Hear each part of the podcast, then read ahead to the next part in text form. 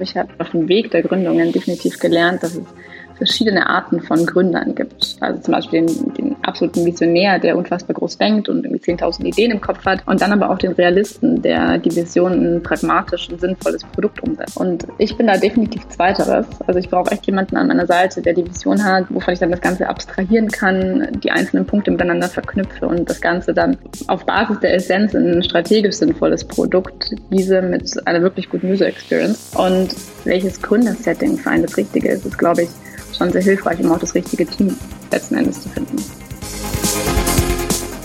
Willkommen beim Female February. Mein Name ist Fabian und ich freue mich, euch einen Monat lang voller inspirierender Stories von Gründerinnen und Unternehmerinnen aus Deutschland zu liefern. Der Female February wird präsentiert von Canva, deinem Design-Tool für alles rund um Content Creation. Canva hat auch für den Female February ein verlängertes Probeabo für die Pro-Version rausgegeben. Dazu findet ihr alles weitere in den Show Notes und es sind dann 45 statt 30 Tage. Viel Spaß bei diesem Interview.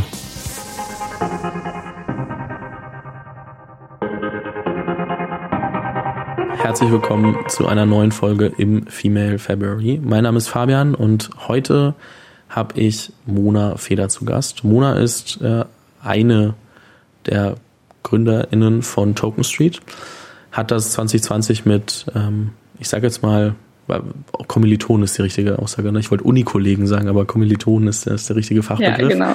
Ähm, aus der Code University gegründet und äh, Mona studiert dort auch Interaction Design. Warum ich das erwähne, ist, weil ich selbst einen äh, Background mit der Code habe und, und immer noch glaube, dass es eines der besten ähm, Konzepte äh, in Deutschland ist, wenn man sich trotzdem auch schon irgendwie auf, auf uh, Startup und alles, was danach kommt, äh, vorbereiten möchte. Zurück aber zu Token Street. Ähm, Token Street am einfach gesagt oder, oder, oder plakativ gesagt, ähm, ist Token Street dafür da, dass jeder professionelle Investments tätigen kann. Was bedeutet das?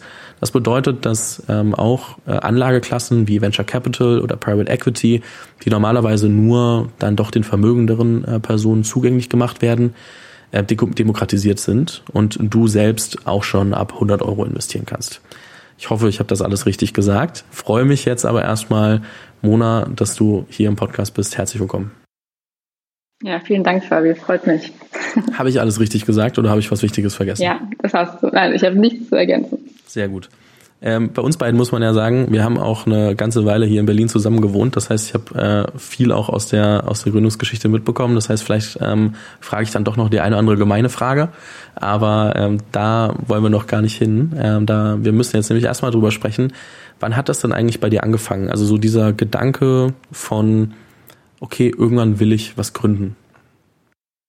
Ja, also ich muss sagen, dass ich äh, zum Gründen gekommen bin, ohne je wirklich drüber nachzudenken, ob ich gründen möchte.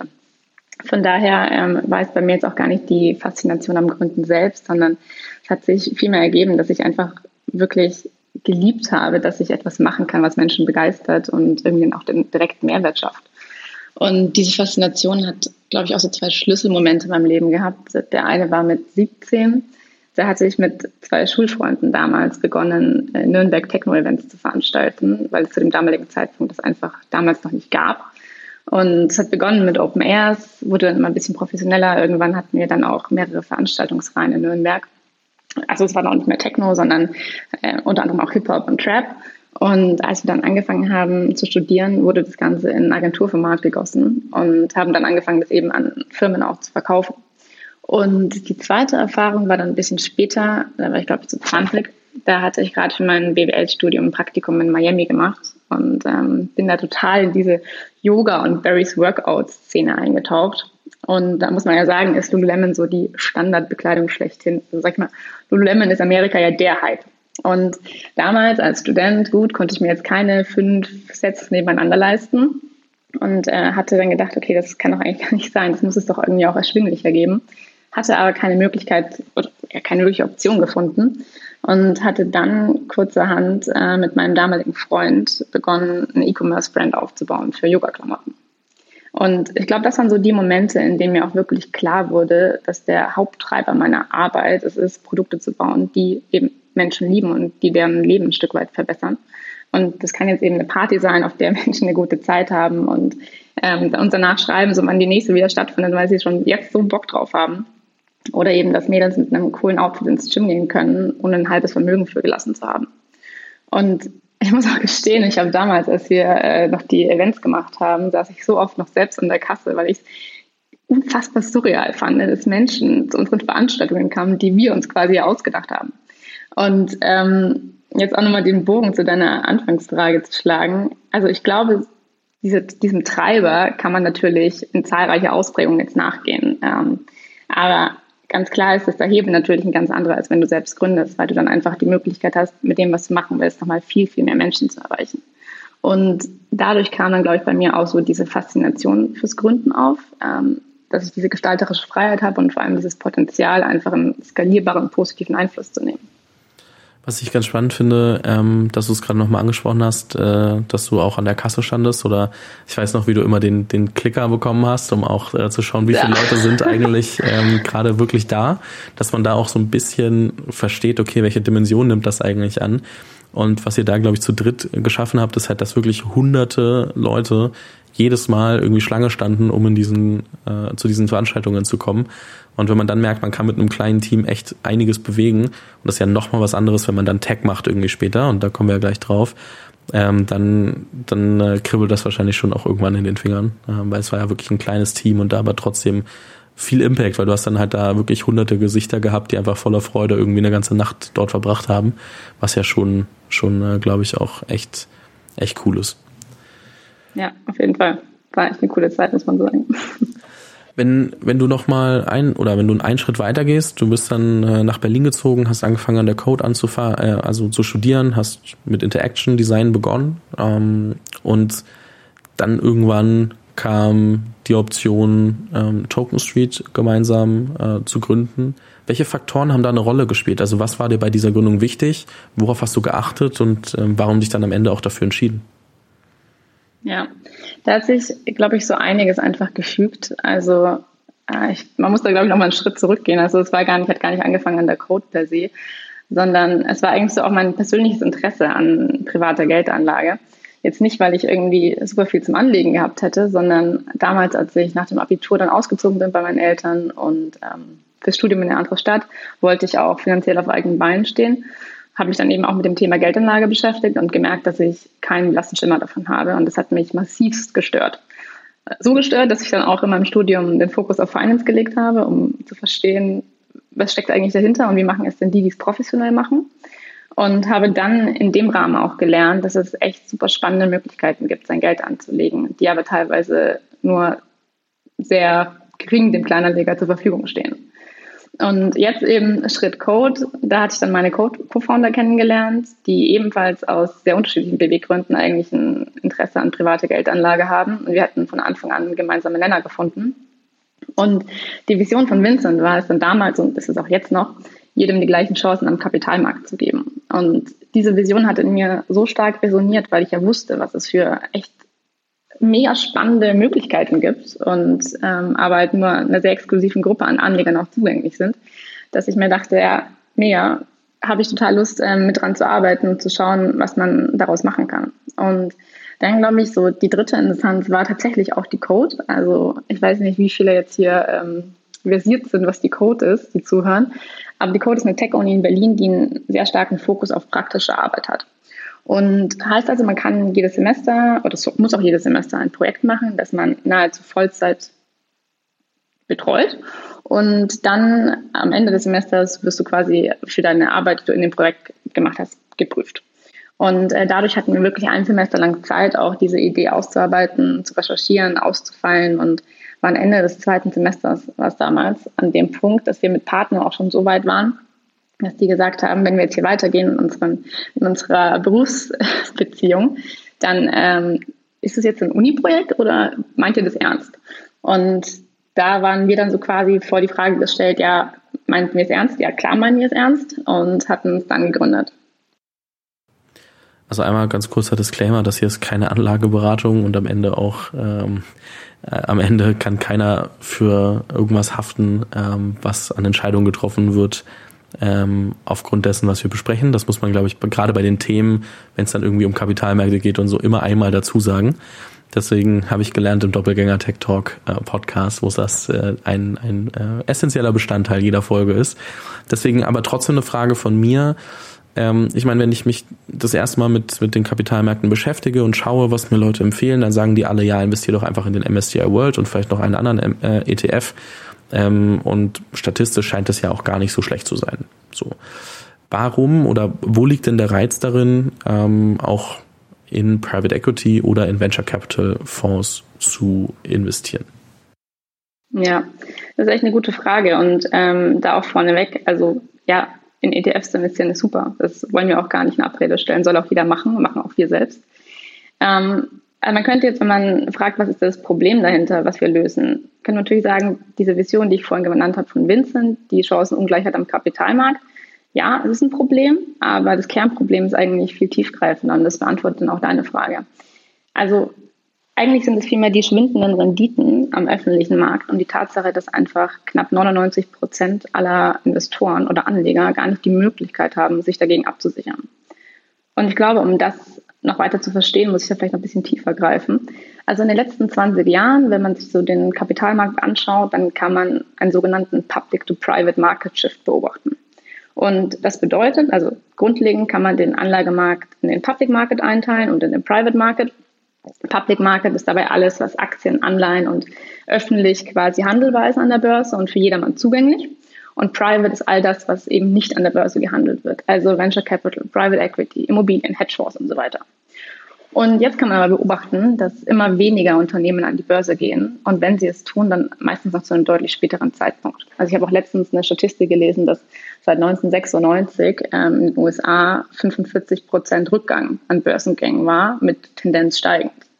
Und das liegt einfach daran, dass äh, früher viele Unternehmen an die Börse sind, um sich Kapital zu beschaffen und dadurch ihr Wachstum zu finanzieren.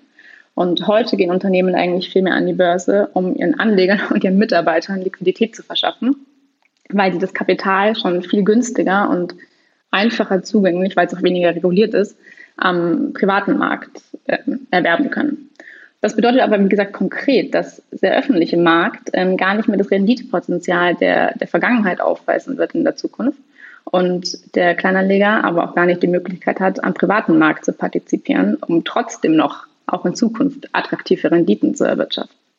Und das ist dann genau das Problem, an dem wir ansetzen. Also wir sagen, dass diese erstklassigen Investments eigentlich nicht nur den Hochvermögenden zugänglich sein sollen, sondern eben vor allem jedem. Und unser Ziel ist es daher eben, die gleichen Bedingungen am Kapitalmarkt zu schaffen, indem wir diesen Zugang zu transparent und ähm, mittelbar, muss man sagen, wie möglich zu Venture Capital und Private Equity schaffen. Mhm. Ich glaube, jeder, der sich damit ausführlicher auseinandersetzen möchte, äh, darf gerne auf eure Website gehen und sich das nochmal genauer anschauen. Ich will ja ein bisschen mit dir über die, über die Gründung sprechen und gar nicht zu sehr in das äh, Fachliche und ins Modell reingehen. Jetzt ähm, habe ich mir sagen lassen, dass ähm, alles, was dann irgendwie mit äh, Märkten und dann irgendwie äh, Geld anderer Leute zu tun hat, doch relativ komplex ist und ähm, sehr aufwendig werden kann. Welche Herausforderungen gibt es denn in eurem Modell? Wo sagst du, boah, hätte ich das vorher gewusst, dann hätte ich es mir vielleicht zweimal überlegt? Ja, also ein großes Thema bei uns ist die Regulatorik und es ist auch total fair, weil wir sind hier ähm, im Anlagemarkt, äh, vor allem für, für den Kleinanleger und dadurch ist es natürlich sehr, sehr stark reguliert. Es fordert uns auch einiges ab, muss ich sagen. Also so die letzten eineinhalb Jahre, glaube ich, hätten wir fast auch ein Jurastudium machen können, witzeln wir so ein bisschen.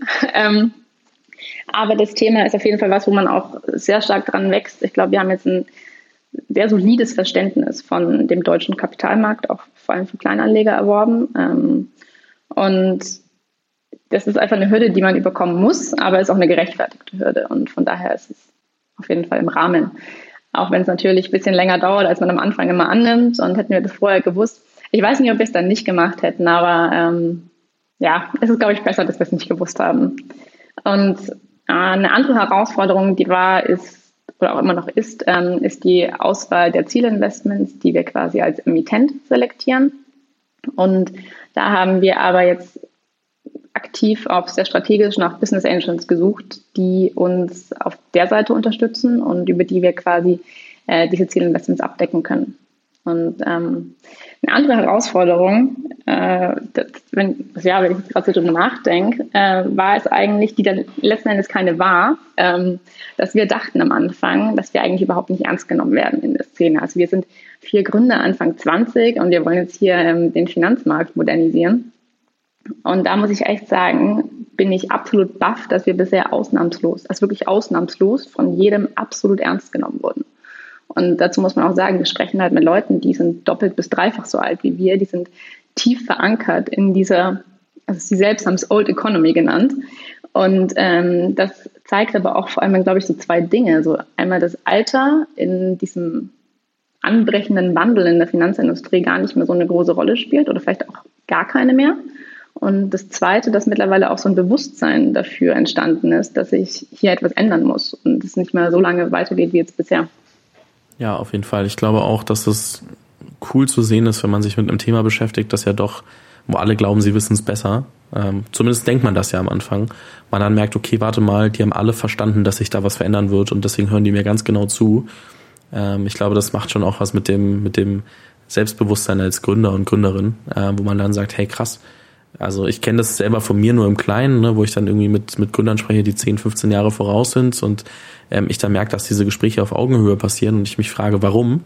Und ich kann es bis heute nicht beantworten. Und ähm, so ist es dann wahrscheinlich ähnlich, dass man sagt, hey, die sind einem also erstmal ähm, inhaltlich und, und erfahrungsmäßig erstmal voraus, auch wenn wir uns mit einem, oder also wenn ihr euch mit einem neuen Thema beschäftigt.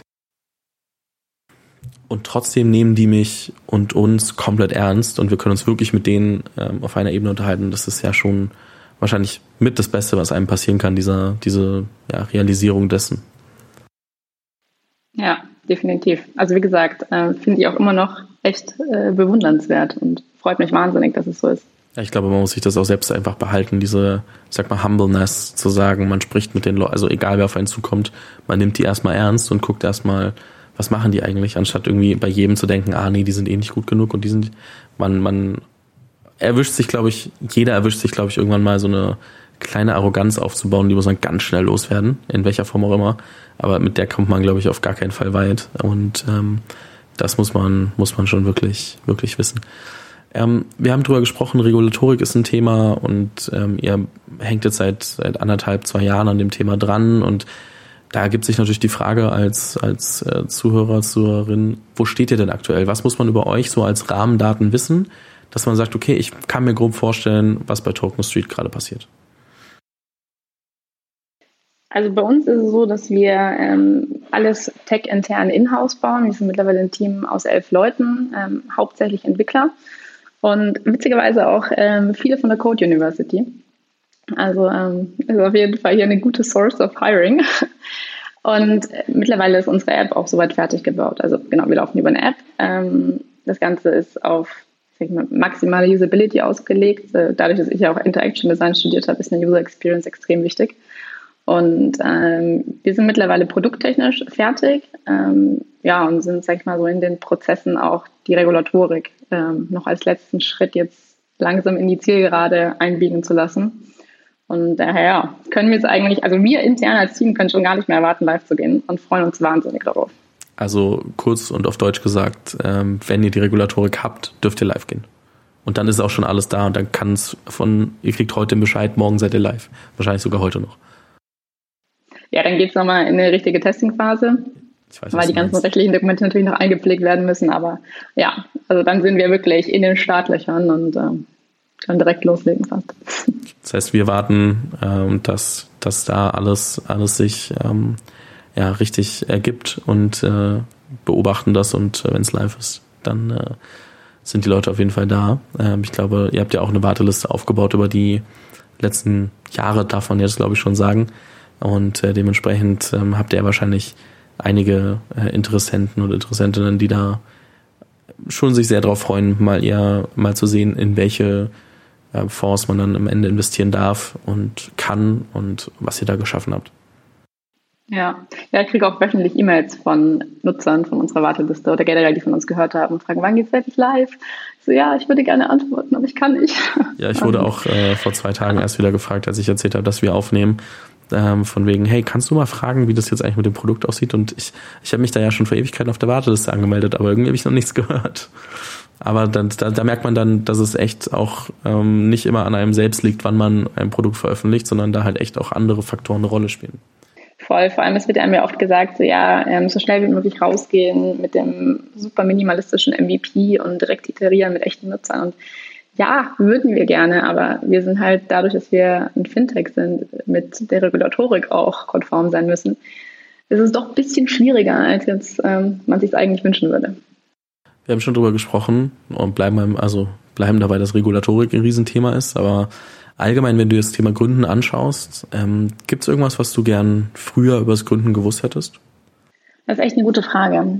Also ich weiß zwar nicht, ob ich es äh, gerne früher gewusst hätte, aber ich habe auf dem Gründen oder auf dem Weg der Gründungen definitiv gelernt, dass es verschiedene Arten von Gründern gibt. Also zum Beispiel den, den absoluten Visionär, der unfassbar groß denkt und irgendwie 10.000 Ideen im Kopf hat.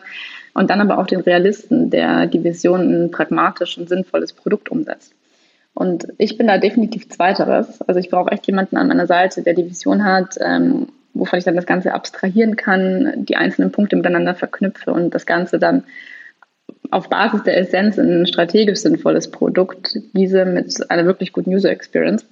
Und ob ich das früher hätte wissen wollen, wie gesagt, weiß ich gar nicht, weil es sich bei mir eigentlich immer ganz gut ergeben hat.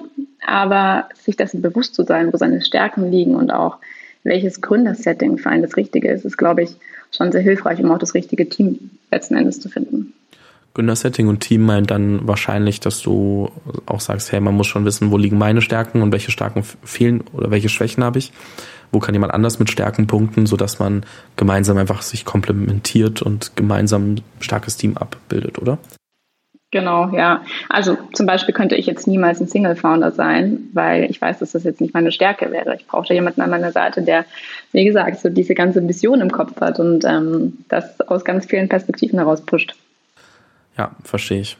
Und sowohl beim Thema Team als auch bei, bei einem komplexen Produkt, das man baut, ähm, kann ich mir vorstellen, dass das Thema Netzwerk eine Rolle spielt. Deswegen gehen wir jetzt einmal in die Community Corner, powered by LinkedIn.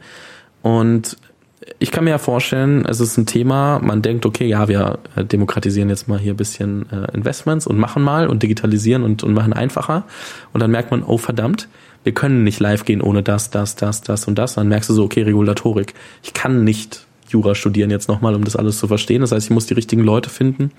Ich muss äh, gucken, mit wem kann ich reden. Ähm, das heißt, ich kann mir vorstellen, dass es schon auch, dass ihr viel irgendwie, ja, auf ich, ich will nicht sagen, auf andere Leute angewiesen seid, aber viel, viel Rat von anderen Leuten eingeholt habt, oder? Ja, also was wir auch relativ früh erkannt haben, ist, dass wir eben als Gründerteam äh, Anfang 20 da jetzt diese Demokratisierung gar nicht alleine schaffen werden.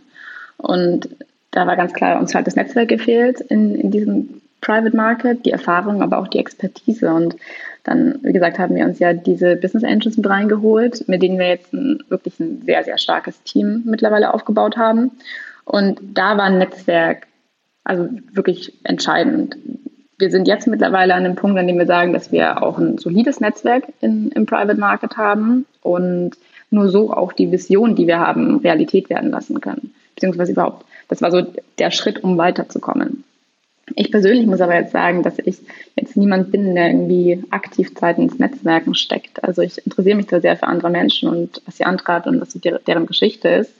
Aber ich schätze ähm, gute Beziehungen und tiefen Austausch einfach so sehr, dass ich mir meistens lieber die Zeit nehme, jetzt äh, meine Freundschaften da zu pflegen und irgendwie qualitative Beziehungen zu pflegen, als es irgendwie so aktiv viel Zeit ins Netzwerken zu stecken. Aber ist ja auch eine Form des Netzwerkens. also man kann den ja recht breit fassen und es geht ja auch gar nicht darum zu sagen, jeder muss irgendwie tausend Menschen am Tag treffen. Denn ich glaube, es wird ja jemanden bei euch geben, der sich viel mehr um die ganze Außenkommunikation kümmert und, und all die Leute, mit denen man vielleicht mal sprechen muss. Das ist ja oft so im Team, dass man dann sagt, hey, wie du sagst, äh, unterschiedliche Foki, unterschiedliche Stärken, dass man sagt, okay, ich kümmere mich vor allem um Produktdesign und die Leute, mit denen ich da arbeite. Und dann gibt es jemand anderen, der sagt, hey, ich mache all die Investorenkommunikation und dann auf einmal musst du ja quasi schon mit, mit vielen Leuten rumrennen oder auch wenn du dich mit der Regulatorik beschäftigst, da brauchst du wahrscheinlich mehr als eine Person, die dir äh, unter die Arme greift mit, mit äh, Input und ähm, auch wenn, wenn du da nicht, nicht alle suchen musst. Ich glaube, gerade bei so einem komplexen Modell kommt man da wahrscheinlich nicht drumrum, ohne sehr, sehr, sehr viel Zeit aufzuwenden. Ja, das stimmt. Also Anwälte-Netzwerk haben wir jetzt mittlerweile auch recht. Ein bombastisch großes. Ja, das kann ich mir vorstellen. Auf welche Entwicklungen der letzten Jahre bist du besonders stolz?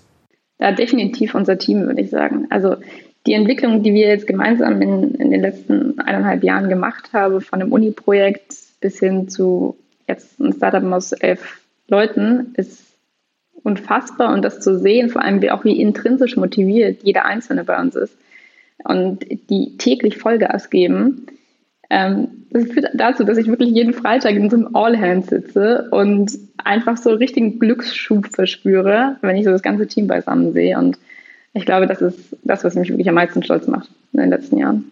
Ja, verstehe ich. Ähm, ist, glaube ich, auch ein Riesengefühl. Kann ich selbst nicht 100% nachvollziehen, weil ich es nicht habe, aber also dieses Team und alles. Aber man hört es immer wieder, dass doch, äh, wenn man dann merkt, dass Leute für die, das, wofür man selbst losgelaufen ist, sich hinten angeschlossen haben und gesagt haben, wir machen jetzt so eine, so eine Polonaise und laufen alle gemeinsam in eine Richtung, ist schon, stelle ich mir schon riesig vor. Mhm. Ja, es ist wie so ein bisschen, was ich vorhin gesagt habe, dass ich an der Kasse saß, weil ich es so surreal finde. Und ich finde es immer noch surreal, dass, wie du sagst, die Leute einfach deiner Vision folgen oder ähm, der Idee, die du hast und so viel Herzblut reinstecken. Das ist unbeschreiblich, ja. Was würdest du jemandem mit auf den Weg geben, der oder die gerade überlegt zu gründen? Hm. Ich glaube, nicht den gleichen Fehler zu machen, den ich fast gemacht hätte. Also ich hatte es vorhin jetzt gar nicht gesagt, als du gefragt hättest, wie es zur Gründung bei Token Street kam, aber mein Plan, als ich an der Code angefangen hatte, war eigentlich so wie ein Schwamm die nächsten Jahre alles aufzusaugen, ganz viele Perspektiven und Erfahrungen zu sammeln und erstmal in VC zu gehen, in die Beratung zu gehen, dann irgendwie in Growth Stage Startup, Later Stage Later Stage Startup und mich dann irgendwann hypothetisch bereit zu fühlen, zu sagen, okay, jetzt kann ich das Ganze konglomeriert als Output wiedergeben. Aber als dann die Gründung von Tokens zu dem Raum stand, weil eben die Partner gesagt haben, so hey, wie sieht's denn aus, hatte ich mir dann auch zwei Tage Zeit genommen zu überlegen, ob ich dann diesen Weg gehen möchte oder ob ich dann doch hier die Gründung wagen sollte zum jetzigen Zeitpunkt, obwohl ich mich da noch nicht bereit gefühlt habe. Und ich hatte mich dann damals auch mit einem befreundeten Gründer unterhalten und der meinte, ja, Mona, dein Plan ist ja schön und gut, aber wenn dein Ziel ist, es zu wachsen, dann übernehmen so schnell wie möglich, so viel Verantwortung wie möglich. Und da hat er auch absolut recht. Also Wachstum ist ja proportional zu der Verantwortung, die du hast, weil je mehr Verantwortung du hast, desto mehr musst du Entscheidungen treffen, von denen du noch nicht weißt, was richtig und falsch ist. Und selbst eine schlechte Entscheidung ist besser als keine Entscheidung, aber du musst eine treffen. Und desto mehr Fragen hast du auch, auf die du einfach noch keine Antwort weißt und die dir auch noch keiner beantworten kann. Ähm, und du sie aber trotzdem lösen musst. Und das sind einfach so die Punkte, an denen du für dich selbst wächst. Aber es sind halt nicht nur die, die schönen Erfahrungen in der Gründung, sondern vor allem auch so die Tiefpunkte. Und gerade da lernst du eigentlich am meisten. Und ich hatte auch letztens jetzt mit einem Freund gesprochen, mit dem ich damals eben während dieser zwei Tage gesprochen hatte. Und er meinte zu mir, dass ich damals ihm gesagt hätte, dass ich mich am meisten auf die Tiefpunkte freuen würde, die man überstehen muss. Und ich so ein Funkeln in den Augen hatten, hatte, dass er meinte, es war so absurd, das anzuschauen und also zu sehen und zu hören. Aber also ich stehe immer noch voll dahinter. Ähm, weil ich glaube, wenn du dir dessen bewusst bist und das Ganze auch mit einer gewissen Distanz betrachtest, dass du weißt, nach einem Tief kommt auch wieder ein Hoch, dann kannst du da auch echt viel für dich draus ziehen. Und ähm, was auch noch so ein Zitat war, das mir aus meinem Altgriechischunterricht aus der Schule damals noch in Erinnerung geblieben ist, ähm, kommt von Heraklit und es heißt, nichts ist ohne sein Gegenteil. Also du weißt nicht, was warm ist, wenn du noch nie gespürt hast, was jetzt irgendwie kalt ist. Also wenn dir so der Ankerpunkt fehlt, um eine Relation festzustellen, dann ähm, glaube ich, ist es auch schwer, wirklich Erfolg zu erkennen, weil du eben nicht weißt, was du durchgemacht hast, bis du dahin gekommen bist. Und Erfolg, das ist, glaube ich, auch so ein Learning, was ich hatte aus den letzten Jahren, ist viel mehr subjektiv und gar nicht objektiv, weil eben du die einzige Person bist, die weiß, was, dafür, was du dafür getan hast. Und ähm, ich denke, wenn du jetzt, wenn man sich überlegt, möchte ich gründen, dann sollte man sich die Frage stellen, möchte ich einmal diese Verantwortung haben und bin ich auch bereit, diese, diese Tiefpunkte zu durchgehen, um dann die Höhepunkte zu erreichen. Und ich glaube, wenn man das mit Ja beantworten kann, dann würde ich auch nicht warten, sondern einfach loslegen, ähm, weil der Zeitpunkt, bis man sich bereit fühlt, kommt meistens zu spät. Was soll ich da noch hinzufügen? Äh, ich glaube am besten äh, gar nichts und das so als, als äh, Abschlussstatement stehen lassen. Mona, es hat mir sehr viel Spaß gemacht. Ähm, ich finde es eine sehr faszinierende Story. Ich bin sehr gespannt, wann ihr endlich live gehen dürft. Ähm, freue mich selber dann, äh, das Produkt auszuprobieren. Wünsche euch auf jeden Fall weiterhin viel Erfolg. Ähm, kann jedem nur empfehlen, mal auf die Seite zu gehen und ähm, äh, auf eurer Seite dann auch mal zu gucken, ähm, welche Positionen vielleicht frei und gesucht sind. Ähm, Gibt es bestimmt auch immer irgendwie was. Also falls sich jemand angesprochen fühlt und das Thema ähm, gut findet, dann äh, nutzt die Chance und, und probiert euer Glück. Und ähm, ja, ich wünsche weiterhin viel Erfolg. Vielen, vielen lieben Dank für deine Zeit und deine Story und ähm, bis bald. Ja, vielen lieben Dank, Fabi. Hat mir Spaß gemacht.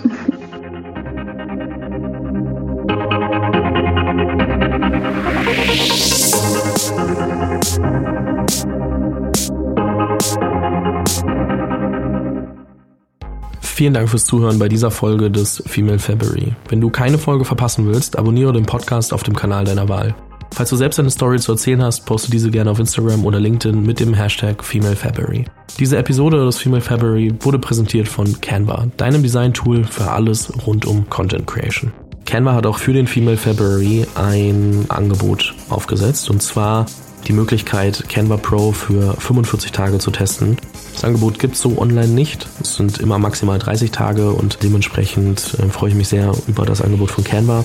Das Ganze findet ihr unter canva.me slash female February, alles zusammen und klein dann. Findet ihr aber auch nochmal in den Show Notes und dort könnt ihr einfach auf den Link klicken und euch dann das Probeabo für Canva Pro holen.